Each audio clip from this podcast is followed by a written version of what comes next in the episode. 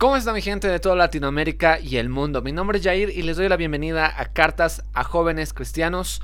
Una semana más y estamos en la séptima semana con el episodio 7 de esta segunda temporada que he denominado El amor no es tan simple como parece. Y hoy quiero dar, dejarles eh, un episodio muy genial que ha surgido de una conversación espontánea que hemos tenido durante esta semana.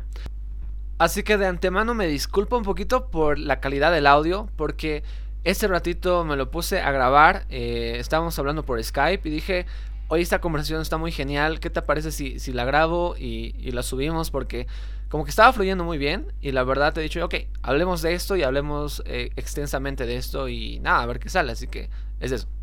Y el tema del que hemos podido hablar es acerca de lo que es el idealismo y de esto de la media naranja. ¿Existe realmente un alma gemela, una media naranja que nos está esperando, que Dios ha creado una persona específicamente para ti? ¿O que Dios está reservando una persona sí o sí que es para ti? ¿Es verdad esto que se dice de que si es de Dios, todo tiene que salir perfecto, todo tiene que ser bueno y todo, todo tiene que estar bien. Y si, algo falla en medio de esa relación, entonces no es del Señor y tienes que terminar esa relación. ¿Es verdad eso?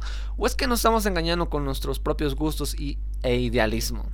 Todo eso lo vamos a checar hoy, así que quédense con nosotros y comenzamos. Hoy quisiera charlar, como, como hablando, hacer un cachito sobre, sobre lo que es el idealismo. ¿no? O sea, creo que todos nosotros tenemos alguna idea del tipo de pareja que, que, queremos en nuestras vidas, ¿no? Pero hay dentro del marco cristiano y no cristiano ideas de, de, que de la media naranja, de mi alma gemela, de que una persona creada específicamente para mí. Eh, y lo que te decía es que lo que sí es que yo creo que el Señor, como en todo, nos da la libertad de poder elegir y decidir y sí nos da como un grupo de personas que puedan eh, ser mis parejas potenciales, pero yo soy la que elijo al fin y al cabo. Uh -huh. uh, y dentro de ese grupo de personas eh, son personas que tienen que cumplir los lineamientos que él me da, que ya son los que te he nombrado, que no que sea un hijo de Dios, no que sea un cristiano nominal o culturalmente digamos, porque hay muchos así dentro de las iglesias, sino un hijo de Dios o hija de Dios de verdad, y que no sea del mismo sexo, estos son, son lineamientos que nos ponen, ¿no? Eh, que no sea del mismo claro. sexo, que sea un ser humano, que no, ah, esta era la que me estaba olvidando, que esté soltero, porque hay personas que incluso creen que su pareja ideal es una persona X casada, o sea, nunca el Señor, claro, va a bendecir un matrimonio para destruir otro, jamás. Otro es el tema del incesto que te decía. Y muy aparte de esto, o sea, que cumplen estos lineamientos uh, no hace que esa sea mi pareja ideal tampoco. Es un, um, como que una primera fase. Esa sería mi plataforma, um, mis requisitos personales que yo pueda tener, mis gustos, no sé en qué área espiritual, financiero, emocional, yo requiero ciertas cosas, digamos, ¿no? Entonces ya es de cada quien y este generalmente mis círculos sociales y mis amistades están definidas ¿no? por este tipo de personas que cumplen estos requisitos porque se supone que tengo una amistad con alguien que tengo afinidad entonces que obviamente cumplen con estos requisitos que bueno sea alguien que me atraiga físicamente un amigo que, que tenga mucha afinidad en muchas cosas pero no me atrae entonces obviamente no pasa nada y aparte de esto de que cumple esos lineamientos que cumpla mis requisitos personales y que me guste, también tiene que ser en viceversa, ¿no? Que yo cumpla sus requisitos personales de esa persona y que le guste también, ¿no? Porque puede ser que yo le que a mí me guste y pero yo no a él. Ya en todo esto, o sea, cumpliendo todo esto, creo que hay una vasta, un vasto grupo de personas que cumplen todo esto, o sea, hay un grupo que yo comparto afinidad y hay un grupo en el cual me gustan estas personas y de verdad que yo les pueda gustar a estas personas. Y dentro de ese grupo ya es donde yo elijo a mi pareja. O sea, todo eso son potenciales de pareja, pero yo elijo al final, ¿no? Dentro de esos cuales creo que quien va mejor conmigo. Y, ya, uh, creo que eso es algo, o sea, eso es lo que yo veo eh, creo que la única persona que podría decir que ha creado Dios para ella es Adán y Eva. porque son los únicos que puedo decir que sí no había otro que escoger, digamos, ¿no? Pero ah, de los demás no, porque realmente el Señor da esa libertad para poder Sí. No, no, me parece muy bueno eso, e, en, en el sentido de que, a ver, en las iglesias hay mucho de esta cultura de que tienes que esperar el tiempo de Dios, está bien, ah, pero hay una persona que el Señor está apartando para ti. Dios está apartando una persona, o sea, en, en, en, cierto sentido me parece lógico y está bien, digamos, pero, pero el, el problema viene acá. Mira, a ver, por ejemplo, ¿qué pasa si tú, no sé, que si te casaste y después esa persona murió? ¿No? Uno, o sea, ya no, ya no tienes pareja para nunca más, te puedes volver a casar. No. ¿Qué pasa si pasa algo en tu matrimonio y se divorcian? Eh, ¿Te vas a volver a casar o, qué va a suceder, digamos? O sea, eh, ¿qué pasa si una persona se queda soltera de por vida y, o sea, ¿qué, ¿qué, fue? El Señor no estaba reservando una persona para él, o sea, sí o sí te vas a tener que casar, o sea, porque hay, eh, hay también eso otra parte, digamos, o sea, si es que Dios está reservando una persona para ti, pero no te has casado, entonces Dios no ha reservado a nadie para ti, se ha olvidado de vos, eh, te has quedado chulla, por así decirlo, y ni, modo, o sea, y algo, ya, a ver, ahí después tengo una cosa igual que estaba leyendo hoy día, pero a ver. soy tuya. Eso fue no, este, no, o sea, a ver. Sí, o sea, eh, lo que pasa es que yo creo que aquí hay una confusión de términos. Es, es eso más que todo, yo pienso, ¿ya? a veces nosotros le decimos, sí, es que el Señor está apartando a alguien para ti. Yo ahí le, le, le, cambiaría y diría, Dios está apartando algunos para ti. Porque Qué Sí, no, sí, suena feo, suena feo, pero... Qué horrible, qué horrible. Sí, es que por eso, por eso, por eso le cambian y por eso dice, el Señor está apartando a alguien para ti y no dice, el Señor está apartando a algunos para ti, porque suena feo, por eso. pero la realidad es, ¿por qué? Porque no hay una persona en toda la tierra que cumpla es que tú quieres o que sea mejor para ti yo pienso que hay varias personas que cumplen eso, pero no, no a todas esas personas les vas a gustar tú. Entonces ahí entra en, conflicto, por decirlo así, el tema de quiénes son para ti y quiénes no, digamos, o, etcétera, o viceversa, digamos. O sea, quién eres tú para qué personas. Pero el tema es que yo creo que nosotros eh, de cierta forma nos autoconsolamos o buscamos cierta contención, esta es la palabra, contención para poder eh, evitar caer tal vez en pensamientos de eh, insuficiencia muchas veces, o sea que yo me siento insuficiente y por eso siento que no que no hay nadie para mí o tal vez, no sé, problemas de autoestima también puede ser o inseguridad, cosas de trasfondo que traemos y por eso pensamos que nosotros no somos suficientes para nadie y por eso es que no hay nadie para nosotros. Y esta frase entra como una frase consoladora, ¿no? De que el Señor está apartando a alguien para ti. ¿Por qué? Porque a veces nosotros funcionamos como este tema de, del premio, del castigo, de la condicional, de que te tienes que alistar porque hay alguien que te está esperando, ¿entiendes? O sea, es como que necesitaríamos de cierta forma, ah, es que es un premio, digamos, ¿no? Entonces por eso nos alistamos o preparamos, cuando en realidad deberíamos alistarnos y prepararnos no para alguien, sino para el Señor. Y ahora, por consecuencia de nosotros alistarnos y para agradar al Señor va a venir por consecuencia, por añadidura, una pareja. Pero nosotros no funcionamos así, porque a veces nosotros somos muy muy Tomás, muy, muy, muy no, mostrame y yo recién voy a actuar, digamos, ¿no? Entonces, como que dame una motivación así física que yo pueda ver entonces ya voy a actuar yo, digamos. Y por eso es como que ah, eh, nos motiva más el hecho de esperar que hay una persona específica que nos está guardando en la que en algún lugar del mundo y, y no como que sea algo realmente para crecer como personas, para dejarnos moldear por el maestro y luego ya una vez moldeados o haber crecido en él, ya eh, poder encontrar personas que también estén en, el mismo, en ese mismo camino y dentro de ese grupo de personas poder elegir, porque eso suena como que más trabajo, más difícil, más lo que quieras.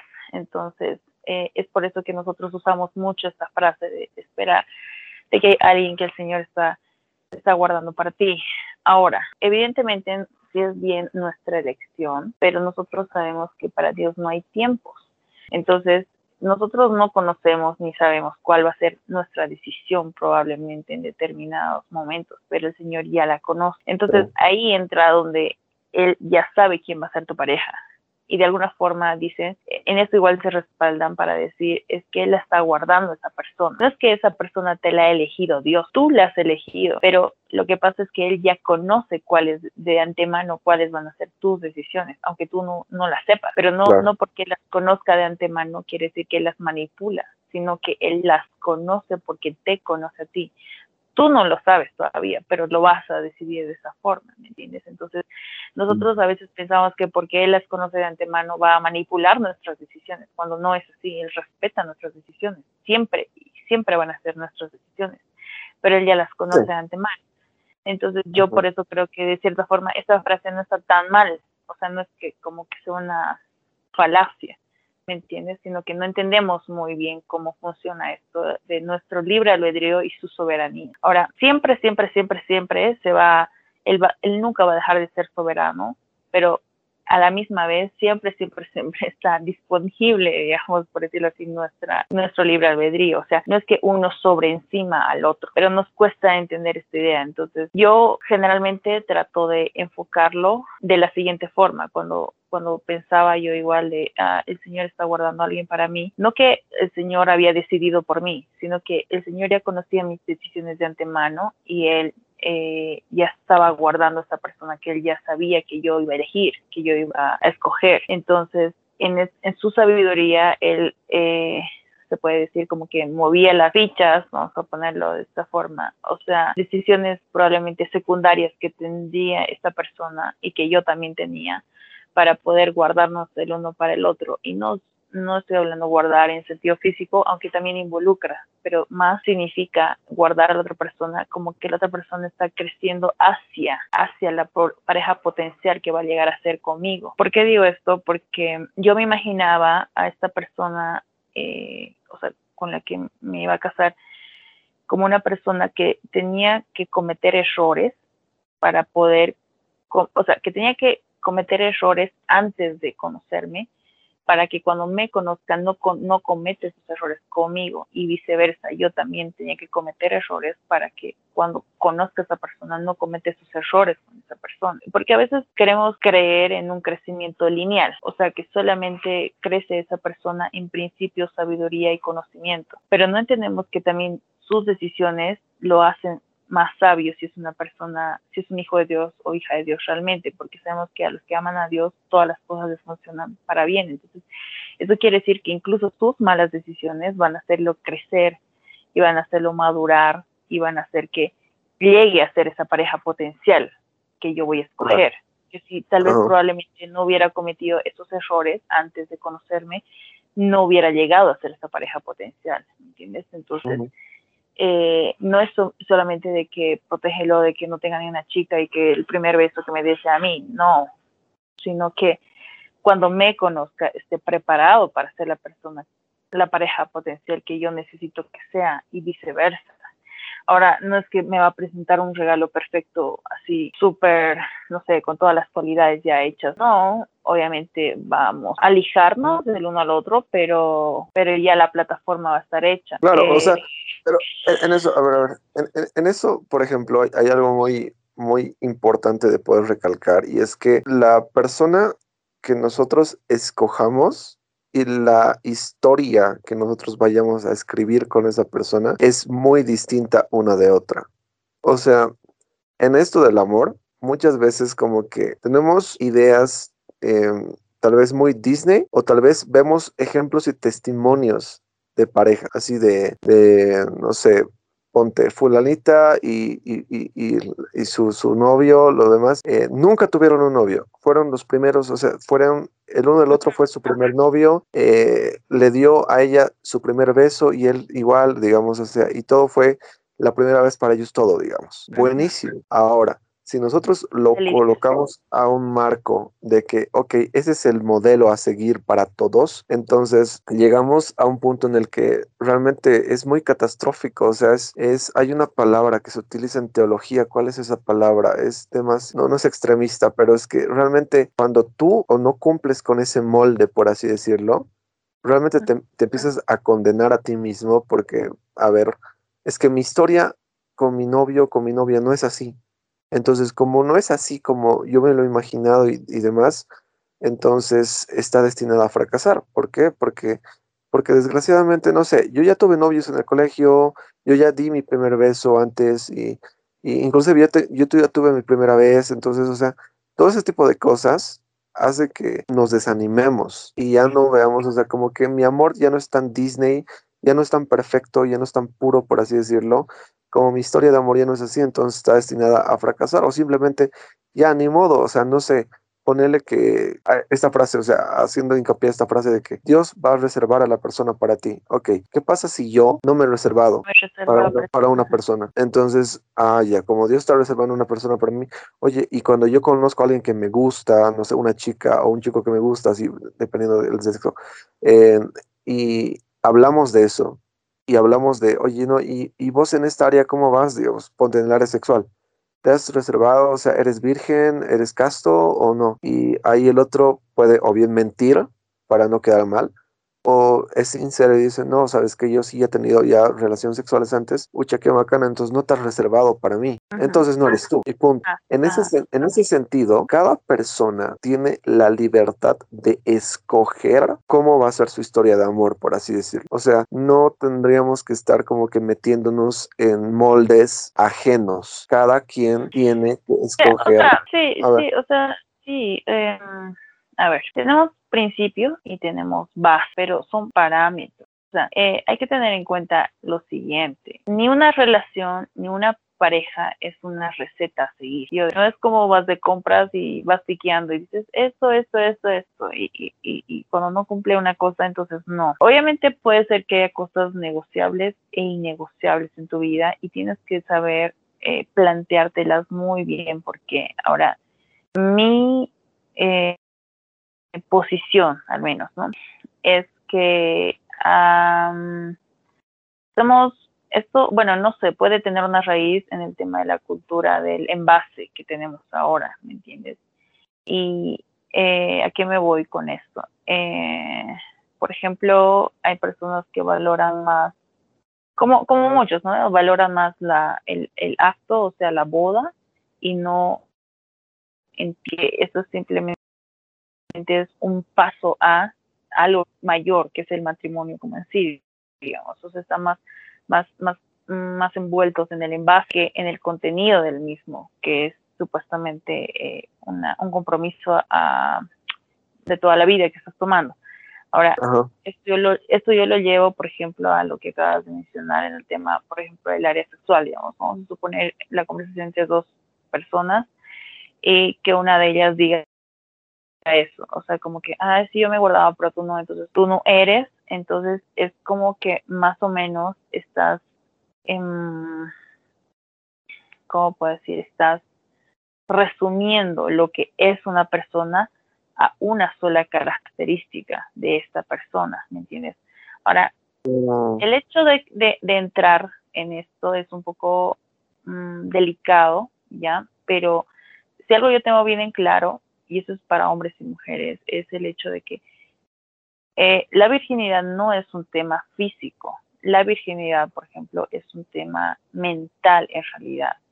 Ahora, si el Señor, o sea, si esta persona, ¿ya? Porque también esto se puede entender desde otro punto de vista de, eh, ah, sí, ya tengo relaciones sexuales y, no sé, el anterior mes ha sido, por decirlo así, entonces, pero como el Señor me restauraba, ya no pasa nada y después otra vez lo voy a hacer y otra, o sea, no es lo mismo. Pero si el Señor ya ha trabajado en el corazón de esta persona, esta persona se ha arrepentido, ha llevado esto a, los pies de la cruz eh, y realmente el Señor ha restaurado a este hombre o esta mujer en, ese, en esa área eh, y digamos, eh, vamos a suponer que la mujer se ha guardado y él no, y el Señor realmente ha restaurado, a, lo ha restaurado a él en esa área, eh, tú no tienes por qué eh, dudar o por qué tienes que cuestionar esta restauración que él ha tenido, o claro, él ha tenido en este caso, hablando, digamos, de él. ¿Por qué? Porque el Señor realmente hace las cosas nuevas. Si ha habido un arrepentimiento eh, genuino, y el arrepentimiento genuino no es cuando lloras, te rasgas las vestiduras y haces ayuno, no sé, una semana. Es cuando tu estilo de vida cambia y ya no estás en ese camino, cuando ya has cambiado y no estás, no estás haciendo esto, ¿me entiendes? Entonces, eh, claro que puede iniciar por un tema de culpa, tal vez, pero el arrepentimiento no es culpa.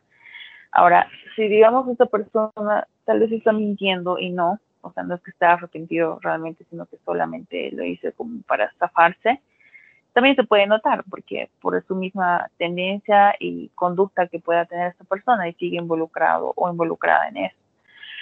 Ahora, ah, no va a haber ningún tipo de problema porque eh, cuando lleguen a la, a la noche nupcial, entonces obviamente van a estar como dos personas eh, vírgenes en, completa integridad. Ahora, ah, hay que recordar también que esto trae algunas consecuencias porque eh, cuando ya están involucradas con varias personas, no solo tal vez uno, sino tal vez dos, dos entonces eh, lo que pasa es que eh, pueden haber ciertas como que mm, secuelas, positivas o negativas. Positivas en el sentido de que probablemente, bueno, ahora estoy con mi esposo, con mi esposa, entonces ya no sientes toda esa marea de culpa y demás cosas que pueden sentir eh, hijos del Señor que pasan por relaciones prematrimoniales. Pero muy aparte de eso es que pueden haber el tema de la comparación y eso es lo que siempre eh, nos llama la atención y nos dice como que tú tienes recuerdos, probablemente el Señor ya ha curado, ya, o mejor dicho, ya ha restaurado emocionalmente, espiritualmente en ti, pero eh, tu memoria no, o sea, tu memoria sigue, ¿me entiendes? O sea, sigue ahí el, el, recuerdo, pero si tú estás haciéndolo desde un punto de un punto de vista físico, o sea, netamente físico, cuando estás con tu esposo o esposa, obviamente esto va a recobrar valor, pero si tú lo estás haciendo integralmente, emocionalmente, espiritualmente y físicamente, esto no va a tener valor, o sea, no va a tener peso, por decirlo así. ¿Por qué? Porque en el otro no es que, o sea, hay una parte que está ahí coartada eh, por el mismo sentimiento de culpa, por el mismo sentimiento de que no estás bajo la bendición de, de Dios, que no llegas a poder desarrollarlo todo esto en integridad, sino como que una parte sesgada. Entonces, por eso no es igual. Pero a veces nosotros como que queremos evaluar una relación eh, sexual dentro del matrimonio desde el punto solamente físico, cuando no entendemos, cuando no entendemos que es integral, ¿me entiendes? Porque a veces como que tenemos la, la, la, la, la imagen de que ok, en la noche de bodas como que Dios ya no está presente, porque como que a Dios le da ego eso, ¿me entiendes? O sea, son, pensamientos, o son mm, formas de pensar que nos han inculcado, tal vez incluso en la iglesia, que no son correctas y no son bíblicas, porque él mismo lo ha creado así, él mismo ha creado el, el sexo, por decirlo, las relaciones sexuales eh, eh, y con todo lo que eso conlleva, pero eh, si él ha creado eso, es como que decir, no, es que sexualmente Dios no está presente en mi relación matrimonial. Sí está, porque él lo ha creado. ¿Entiendes? No, claro. E, eso, eso, eso, eso en, el, en, la parte física, ¿no? O sea, en la, en la parte eh, sexual, ¿no? Que muchas veces uno puede realmente llegar a idealizar de que sí o sí mi esposa o mi esposo tiene que ser casto o virgen.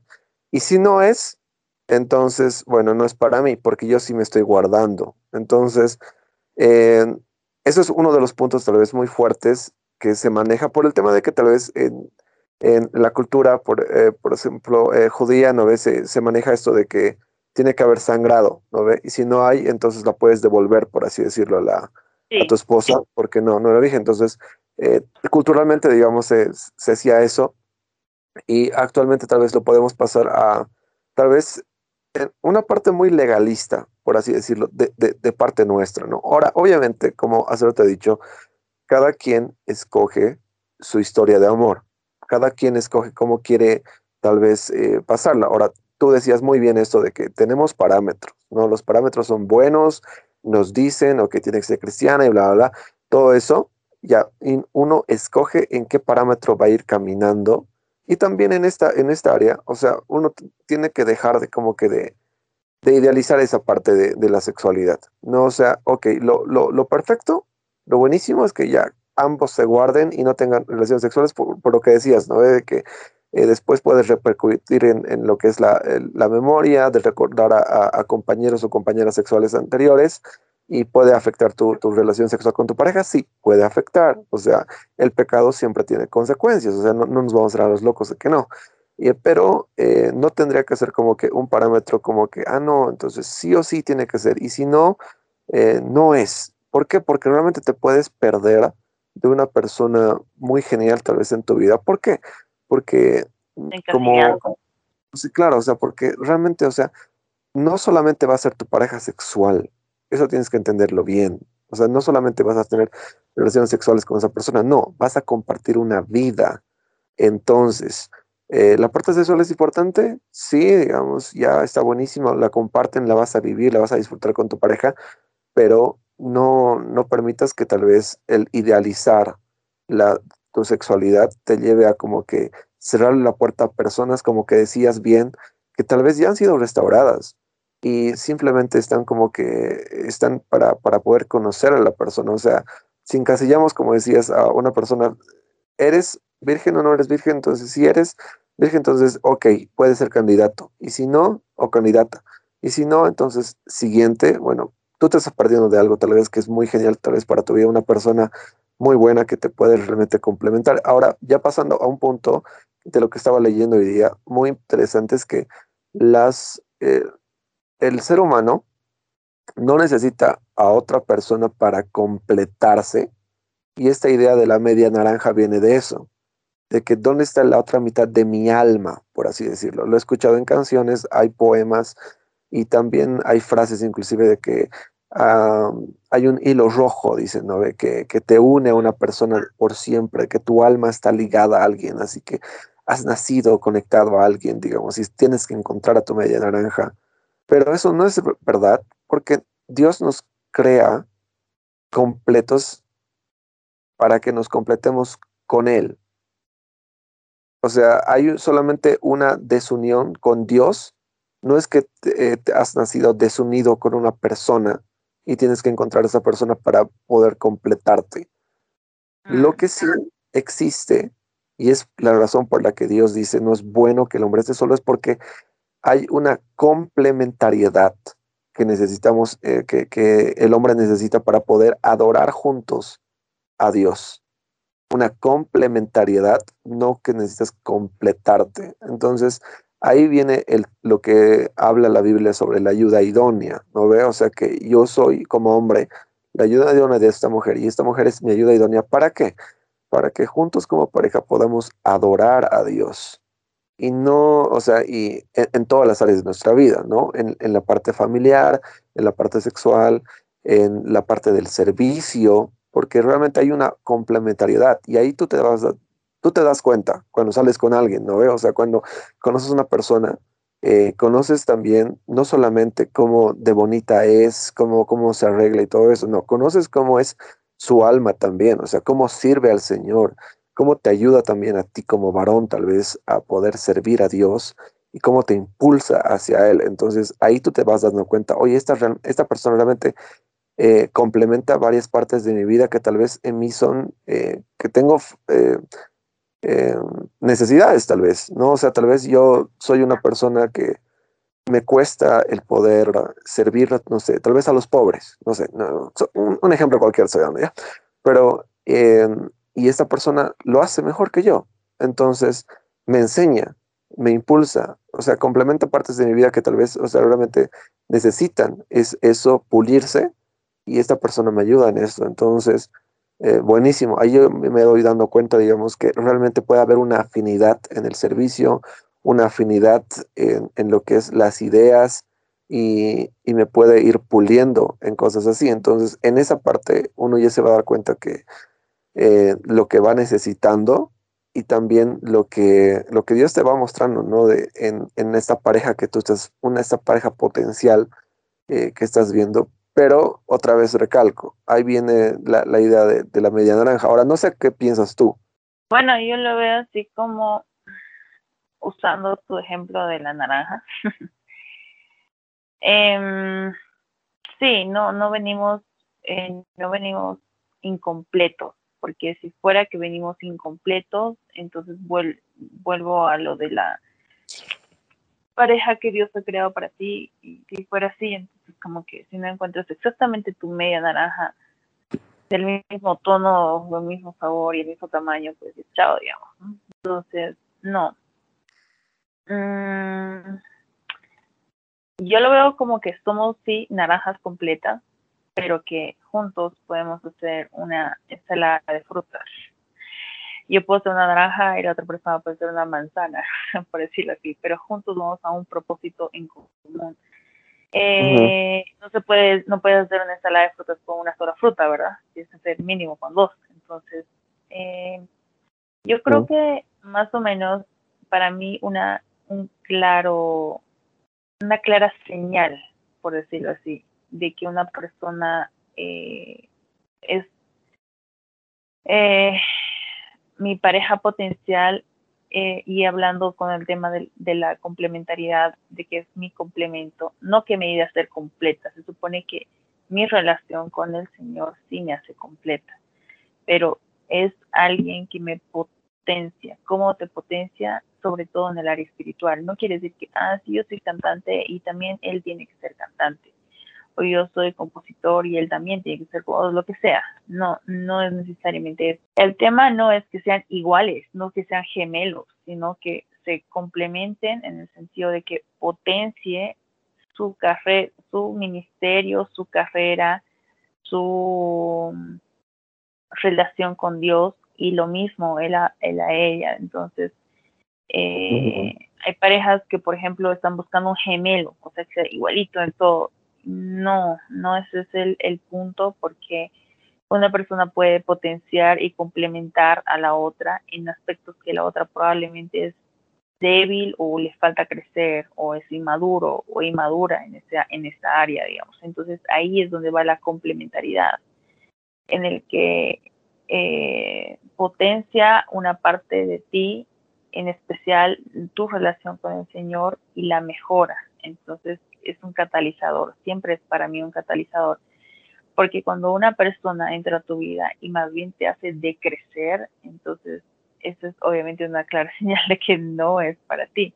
Hay muchas personas que probablemente buscan a alguien, una zona de, una, una, persona que les mantenga en una zona de confort y, y ya, y eso lo toman como complementariedad y eso tampoco es porque cuando alguien te potencia, necesariamente tiene que lijarte en las cosas que no estás muy pulido o pulida. Y entonces, cuando alguien a veces siente una incomodidad, o sea, como que la otra persona, no, es que esto es así, no, no va conmigo, a veces eh, lo confundimos con el hecho de que esa persona nos está puliendo, ¿me entiendes? Entonces, creo que eso hay que tenerlo claro porque a veces por comodidad creemos que no nos potencia, cuando en realidad es lo contrario.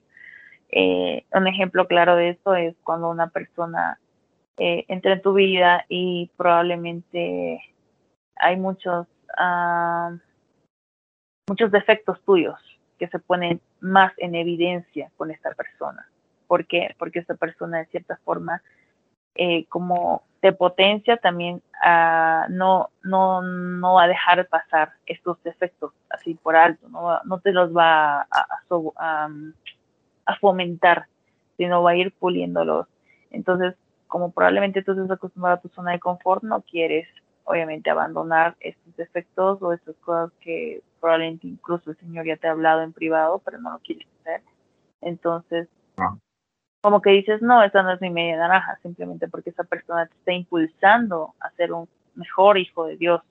A ver, volviendo al punto de, lo, de la complementariedad, eh, creo que hemos tocado y has tocado un tema muy genial en que hay un segundo punto de la idealización de, de lo que es las carreras y de, de lo que, que tu pareja puede tener, o sea, en el sentido profesional hablando, ¿no? Porque, eh, como bien decías, no ambos tienen que ser, no sé, cantantes. los dos tenemos que estar en el grupo de alabanza, sí o sí. No. Por ejemplo, yo, yo estoy estudiando comunicación audiovisual, mi área es el de las artes y el de la cinematografía, ¿no? Entonces, todo eso es lo mío. Entonces, que yo muchas veces he dicho, a ver, yo quisiera que, no sé, que mi esposa sea directora de fotografía, por así decirlo. Pero eh, eso tampoco tendría que ser como que un impedimento en el tema de, de poder encontrar una pareja. Obviamente yo lo puedo escoger, decir, ok, simplemente en mi filtro, sí o sí me voy a relacionar con directoras de fotografía, sí o sí, porque quiero, porque me da la gana y porque quiero eso. Pero algo que decías que me llamó la atención es que no, no, no, no, no estamos buscando gemelos, sino que necesitamos, o sea, simplemente estar como que abiertos a las posibilidades y no idealizar. Yo creo no sé si estoy usando bien los términos, pero yo creo que uno tiene, no tiene que buscar en el caso, en el, en el área espiritual, por ejemplo, hablando, o sea, muy afuera del tema de las carreras, no tiene que buscar a alguien con el mismo llamado, pero sí con el, eh, con el mismo propósito. Aquí me voy con esto, es en el sentido que, por ejemplo, yo puedo tener un llamado a trabajar, mm, no sé, con los niños, y eh, y mi pareja tiene un llamado a trabajar con la familia o llamado a trabajar con los jóvenes o no sé qué sé yo.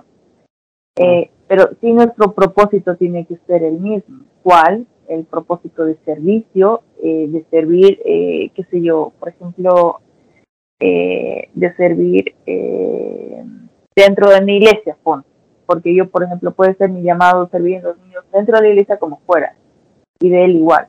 Entonces, si yo, por ejemplo, tengo un llamado en un ministerio dentro de la iglesia y mi esposo y mi, pareja eh, fuera de la iglesia, eso sí va a ser un problema en el sentido de que eh, como vayamos a disponer nuestras carreras en nuestro tiempo, va a ser eh, en tiempos y en, lugares diferentes. Y eso sí va a marcar una tendencia a estar completamente siempre un poco distantes uno del otro, pero si digamos ambos coincidimos esto dentro de la iglesia o fuera de la iglesia, eso va a cambiar nuestro ritmo, ¿me entiendes? Entonces, eh, no necesariamente tiene que ser eh, en el mismo ministerio, ni tiene que ser el mismo llamado, pero sí tiene que tener el mismo propósito, porque si no, de lo contrario, es como que no van a poder eh, complementar tal vez sus tiempo, ¿me entiendes? Eh, un ministerio, por ejemplo, dentro de la iglesia te ayuda a, no sé, cronometrarlo conforme al lugar en donde tú vivas, a la iglesia que tú vayas a servir, ¿me entiendes? Pero fuera de la iglesia ya no tiene ese tipo, ese tipo de horarios, ¿me entiendes? O sea, ya es completamente diferente. Entonces, ahí sí creo que eh, entra mucho el tema de, yo conozco personas o parejas, mejor dicho, que ellos, por ejemplo, tenían un, un llamado misionero, él, ya, y ella no, ella tenía un, llamado dentro del ministerio eh, en, una iglesia local. Y, y nada, este, él de cierta forma se ha sentido estancado con el tiempo porque él quería hacer misiones, pero por el tiempo, por su familia y su trabajo no podía. Y como ella no quería hacerlo, entonces como que bueno, él ha quedado así, ¿me entiendes? Entonces, no se trata de que sean lo mismo, pero sí se trata de que puedan eh, potenciarse el uno al otro, no puedan limitarse, porque cuando ves que tu ministerio o el llamado que tú tienes va a ser limitado por las decisiones o por el llamado que tenga la otra persona entre sí, ahí es una alarma roja. Claro, porque hay, hay un tema muy importante ahí que estás tocando y es que eh, no se trata solamente de que nosotros somos, o sea, digamos, encontramos una pareja, ¿no ve? Y nosotros somos pareja porque, eh, porque nos amamos y, y, todo bonito, sino que, como hace rato decía, nos, nos complementamos para poder darle gloria a Dios. Esa es la, una de las más grandes diferencias que tiene cualquier relación cristiana que, eh, con, con, la, con cualquier otro tipo de relación, porque nuestro tema no solamente es que vivimos para nosotros, nosotros vivimos para Dios. Y como nosotros vivimos para Dios, buscamos darle gloria a Él, buscamos servirle a Él. Y tenemos que hablar con nuestra, con, con la pareja con la que estemos, con novio, con el novia, eh, en este, en este sentido, porque puede ocurrir que realmente nos podemos llegar a perjudicar, por así decirlo, después. No se trata de que no solamente te casas porque sí. Tienes una gran comisión, y eso siempre lo he dicho, o sea, hay una gran comisión, ¿no ve? La de Mateo, que nos dice, id y hacer discípulos a todas las naciones, ¿no ve? Tienes que seguir cumpliendo eso después de casarte igual. No es que cuando eras chango y cuando eras soltero simplemente lo, has, hecho. Lo tienes que seguir haciendo hasta el día en que te mueras. Seas padre, seas madre, esposo o esposa, o sea, tienes que seguir haciéndolo. Entonces, cuando estás en pareja, tienes que hablar esto para ver, o sea, cuál es tu llamado, dónde tienes que servir y como bien decías, cuál es tu propósito con este llamado. O sea, a qué le estás apuntando? Entonces, tal vez, como, como decías, o sea, y, y en esto igual, increíblemente, tienes la elección, como tú has puesto en tu ejemplo, ¿no ve? Este hombre decidió estar con esta persona a pesar de que eh, él quería irse tal vez eh, de misiones y ella no. Pero él, por el amor que le tuvo, decidió eh, casarse con esta persona y bueno, pues tal vez ahora después se sintió estancado y demás, pero fue su, fue, su lección, fue su decisión. Por eso Pablo, por eso Pablo dice bien clarito ahí, es mejor que se queden solteros, ¿no? Pero no le dice mala onda, porque dice que el que está casado le tiene que dar importancia igual a las cosas de este mundo. Y en esas cosas de este mundo eh, eh, englobamos también el trabajo. Cuando uno busca una pareja, no puede idealizar, ponte que que sean de la misma carrera, pero sí tiene que tomar en cuenta a qué, a qué está apuntando la vida de cada persona. A qué está apuntando, A grandes rasgos hemos visto que este tema de tener pareja es un tema de elección propia. Dios no te va a encajar una persona. Dios no ha creado así de cero a un solo individuo o una sola mujer para, para ti, sino que te está dando la, la capacidad tanto intelectual como espiritual como emocional de poder encontrar una persona, conocer y decidir amar a alguien. ¿Ok? Ponte esto en mente. Tú vas a decidir amar a una persona, no porque sea perfecta en todas sus cualidades, no porque sea perfecta en todo como te gusta su cuerpo y demás, sino porque tú vas a decirle, Señor, he conocido a esta persona, es una persona cristiana que cumple los parámetros y los principios bíblicos, súper, y que yo estoy escogiendo para poder casarme, para poder amar, para poder compartir mi vida. Eso es a lo que tú tienes que llegar. Así que espero que les haya servido. Eh, les animo a que lo puedan compartir con sus amigos, con sus parejas igual, y que nos den igual un feedback de lo que piensan eh, al respecto, ¿ok? Eh, que Dios les bendiga muchísimo y nos escuchamos en una semana. Chao, chao.